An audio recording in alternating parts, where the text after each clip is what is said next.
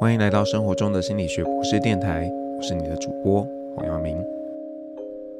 大家刚听到的歌呢，是不是觉得有一点熟，又有一点不熟呢？没有错，那这首歌啊，其实原唱是 Taylor Swift，他唱的《Look What You Made Me Do》。但是呢，那个时候为了影集《Killing Eve》追杀夏娃这个影集呢，他们。呃，用了一个很秘密的一个乐团重新翻唱了这首歌，而且是完全变奏的方式来去演奏这首歌。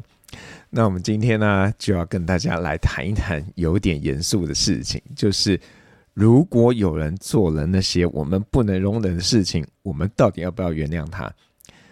那我不知道大家平常会怎么做啦？你会选择要去嗯以牙还牙呢，还是就嗯哎算了吧？那这个问题啊，如果呢拿去问我们家两个小孩啊，他们一定会说，当然是以牙还牙啊。然后这时候啊，做父母的啊就要劝他们啊，你们要和好啊，因为如果呢你对他不好，然后他又对你不好，这样子会没完没了啊。那当然呢，我们在呃跟孩子提出这样请求的时候，也会跟他们说，诶，那这个如果你这个伤害了别人，那你得要道歉。那如果两个人彼此都有伤害，那就要跟彼此道歉，这样才可以。可是你说我们教小孩这样做，那如果我自己啊被别人伤害的时候，我真的可以这样从容的面对吗？嗯，这个问题呢，我们需要一个有智慧的人来给我们一些指引。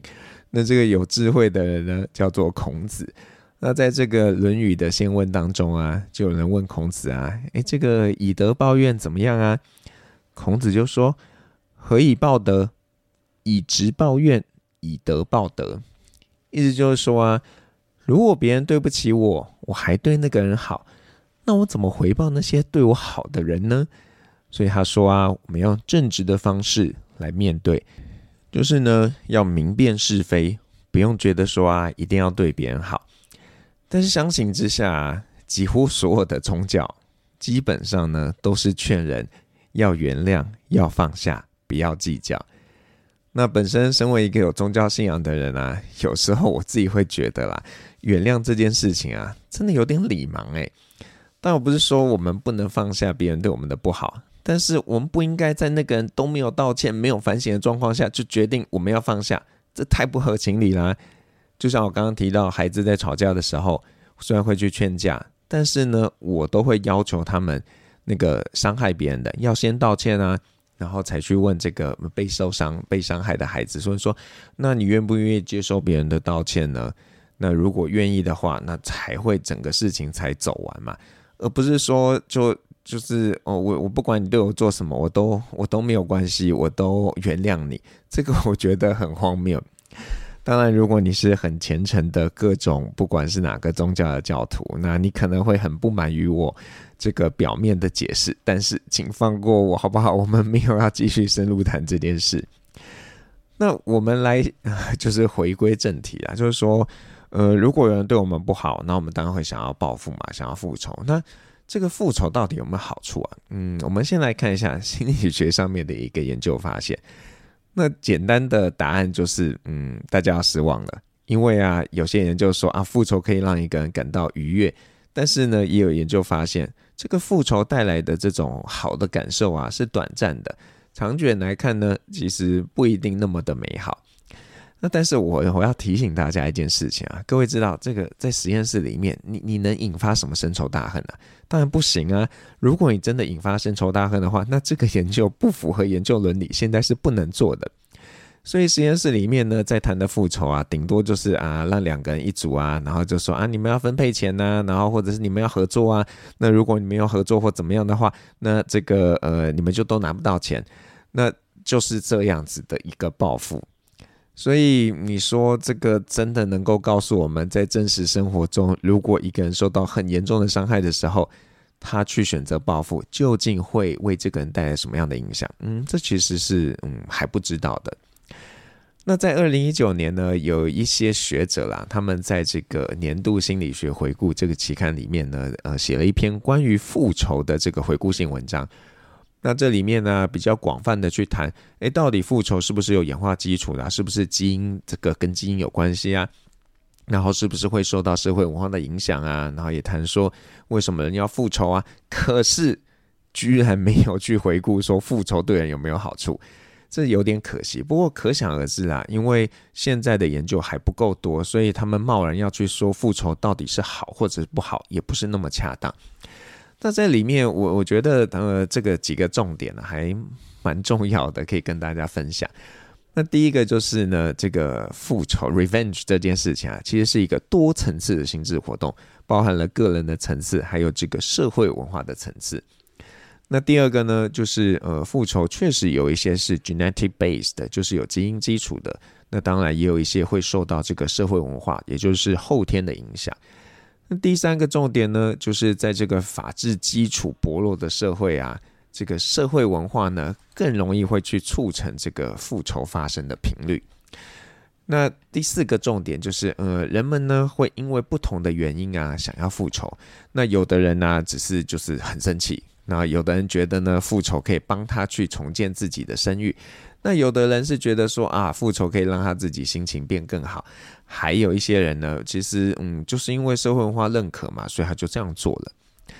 那第五个重点呢，就是嗯，今天你如果选择要复仇啊，其实是有很多不同形态的。那所以你说要从心理学里面去寻求答案来告诉我们要不要复仇，我觉得很像目前还没有答案呢。那如果你问我啊，要不要复仇，嗯，我会告诉你要，因为我自己是一个爱憎分明的人。那但是啊，虽然我我说要，可是我觉得。一个人呢，要不要去原谅另一个人，那真的是那个人自己的选择，别人都不应该插手。那我最近啊看了一部，嗯，大概是两年前的电影吧，叫做《花样女子》。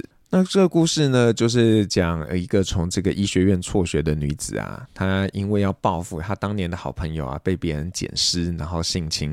那最后呢，这个好朋友因为受不了舆论啊，结束自己的生命。那她怎么复仇呢？她就会故意在夜店里面假装自己已经醉了，然后啊，通常都会有这些好色之徒啊把她捡回家。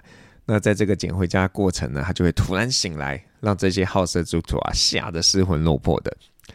那除了报复这些好色之徒之外啊，他也逐步的去报复那个当年有参与他朋友被性侵的这个过程的人，而且手段其实相当的残忍。那我不能说我完全认同这个女主角的做法，但是我觉得，嗯，我其实也没有立场让她放下。毕竟那个死掉的女生是她非常要好的朋友。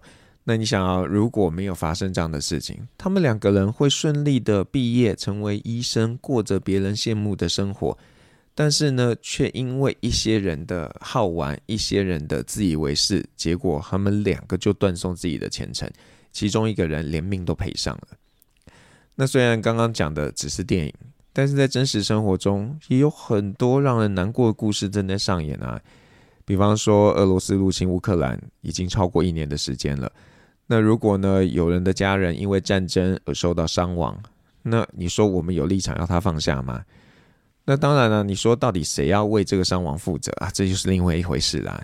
因为直接造成伤亡的士兵，他可能是无辜的，因为他只是做了他该做的事啊。那近代人类历史上呢，经历了很多次的这个人祸。那你说伤痛是不是弭平了？嗯，可能没有。就像对犹太人来说，这个希特勒当时的大屠杀是永远的痛。然后，即便到现在，每一年都还会用各种形式来去回溯这件事情。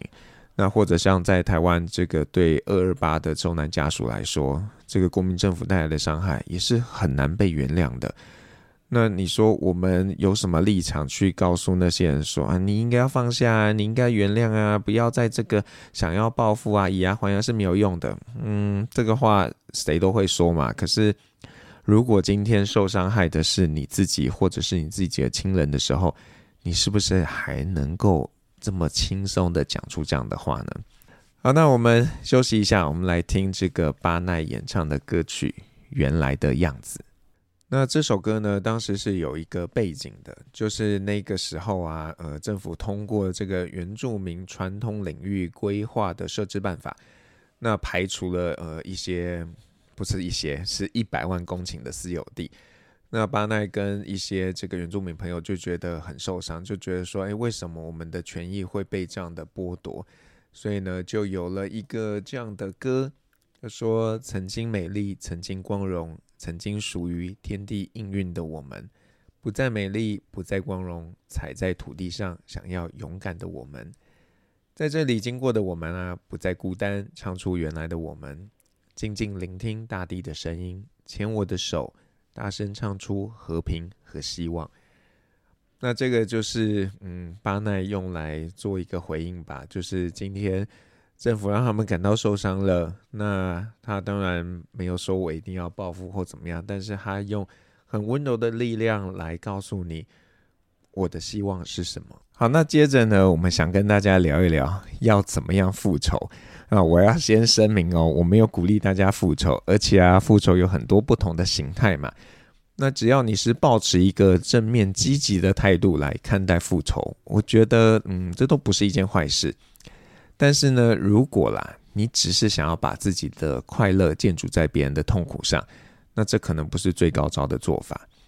那对我来说，什么叫做高招的复仇？我觉得就是忽略，不要让这个人觉得啊，他可以掌控你，也不要让那个人觉得呢，他有机会可以去降低自己的罪恶感。那有些人其实蛮可恶的哦，他在对你做了一些事情之后啊，还会假惺惺来跟你啊，真的很抱歉，不好意思，不是故意的。那对于这种人啊，你真的完全不值得花时间在他们身上，能够不互动就不要互动。那倘若这样的人是你的上司啊，那我会想办法让他不能当我的上司。那当然，这有很多做法嘛。如果你要积极一点的做法，就是故意搞他，让他日子很痛苦啊。当然，另外一种做法就是，你就换个工作嘛，就没办法控制你啦。那如果你要报复的对象是你的家人，这个嗯，你可能很难做到完全的忽略，但是呢，你应该至少要做到语法不忽略的原则。简单来说啊，就是你要留下记录嘛，然后证明说，哦，我没有完全不理你哦，哦，我是有一些付出的哦，只是我的付出啊，你不想要啊，那你不要觉得自己是坏人。因为啊，有些人就是已经伤害你啦，你真的没有必要强颜欢笑，可以直接告诉他们，呃，我觉得你让我感到很受伤，所以冷漠是我现在可以做的啊，我修养还不够，抱歉。那倘若你选择这个我刚刚说的忽略这条路啊，请你一定要记得，不可以心软。那除非今天伤害你的人呢，有很明显的一个改变，或者啊，他真的非常有诚意跟你道歉。不然真的不用心软。但老实说啦，我觉得如果呢有人呢会这样想要去让你知道他们错了，然后真的对你感到很抱歉，其实局势真的不会演变成这样。那我们社会上啊坏心肠的人其实很多，那每一个心软的人呢都是强化他们的养分，所以提醒自己不要助纣为虐。那假设你觉得，嗯，只是忽略，实在太便宜那个伤害你的人，那我建议你要先想想几件事情。第一件事情呢，就是觉得要怎样你才可以放下。那我虽然不反对大家复仇啦，但是我觉得你要设定一个目标啊。那只要这个目标达成了，啊，你就要练习放下。如果你没有设定目标，那复仇对你来说啊，其实会是一个压力源呢。就感觉很像一直要干嘛，然后它是一个永无止境的压力源。那一旦这样呢，对你来说其实是非常不好的。比方说，呃，你可能被前任劈腿了，那你自己设定的复仇目标可能就说，呃，我要让大家知道他不是像大家以为的那么专情，他其实是个花心男。那你就很清楚、很客观的列出他劈腿的这个证据，公诸于世，那就好啦。那一旦你这样做了，那你就要告诉自己。Let it go，就放手吧。那第二个你要想的事情呢，就是啊，你要想一想啊，如果你今天复仇了啊，会怎么样？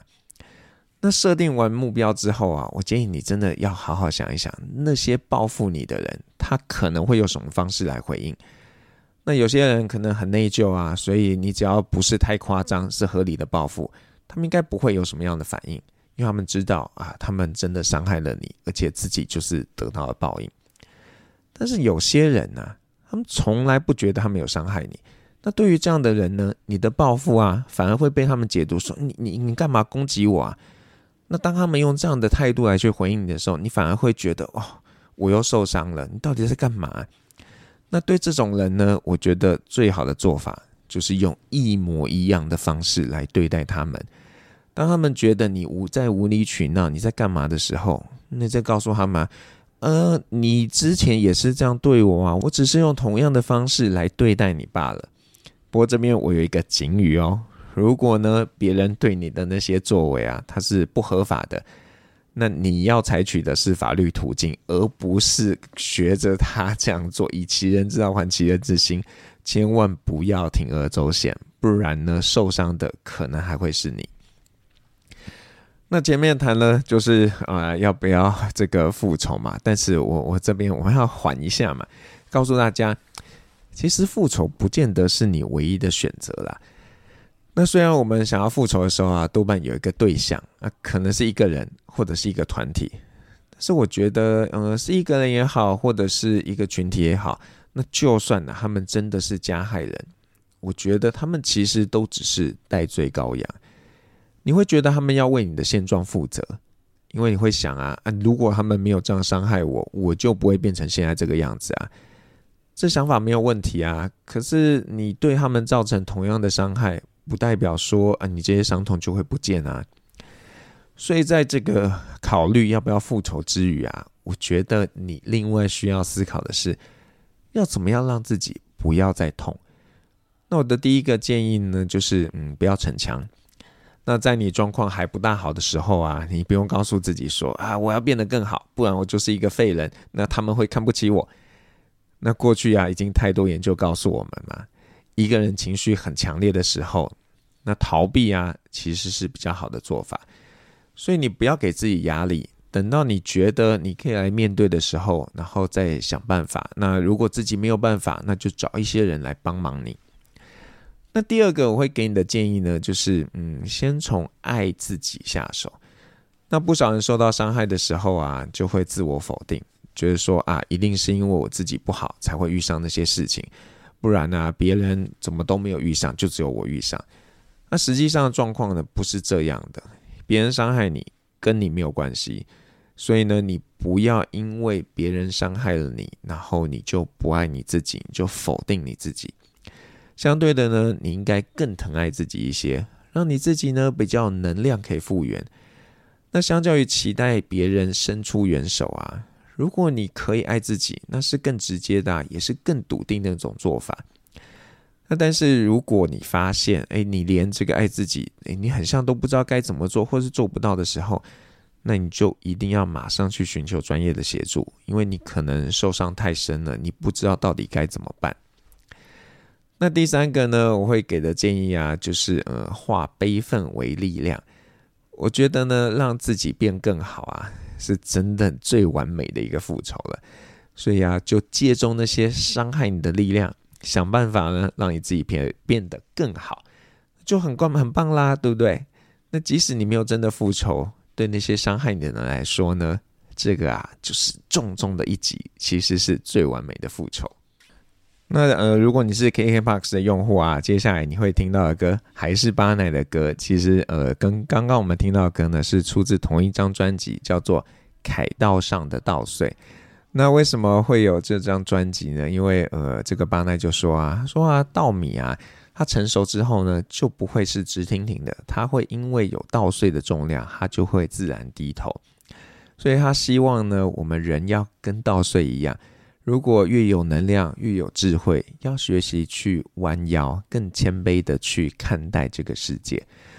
那这首呃我们要听的歌，叫做《更好的理由》。我我觉得里面歌词其实还蛮好的，就呃跟大家分享。说停下自卑的感觉，往前走，挥别瘫痪的年代，别回头。这一路的辛苦要好好记清楚。停下无助的感觉，往前走。挥别自怜的年代，别回头。这一路的孤独要好好记清楚。对故乡挥挥手，挥去心中的忧愁。想想明天的路应该要怎么继续走？能不能牵着我的手，用歌声抚平所有伤痛，再为明天的生活找更好的理由？那就像我们最后在说的，在面对这些别人对我们不好的事情的时候。或许我们最该做的事情呢，是想想我们怎么样可以更好，为明天的生活找到一个更好的理由。生活中的心理学博士电台，我们下次再见。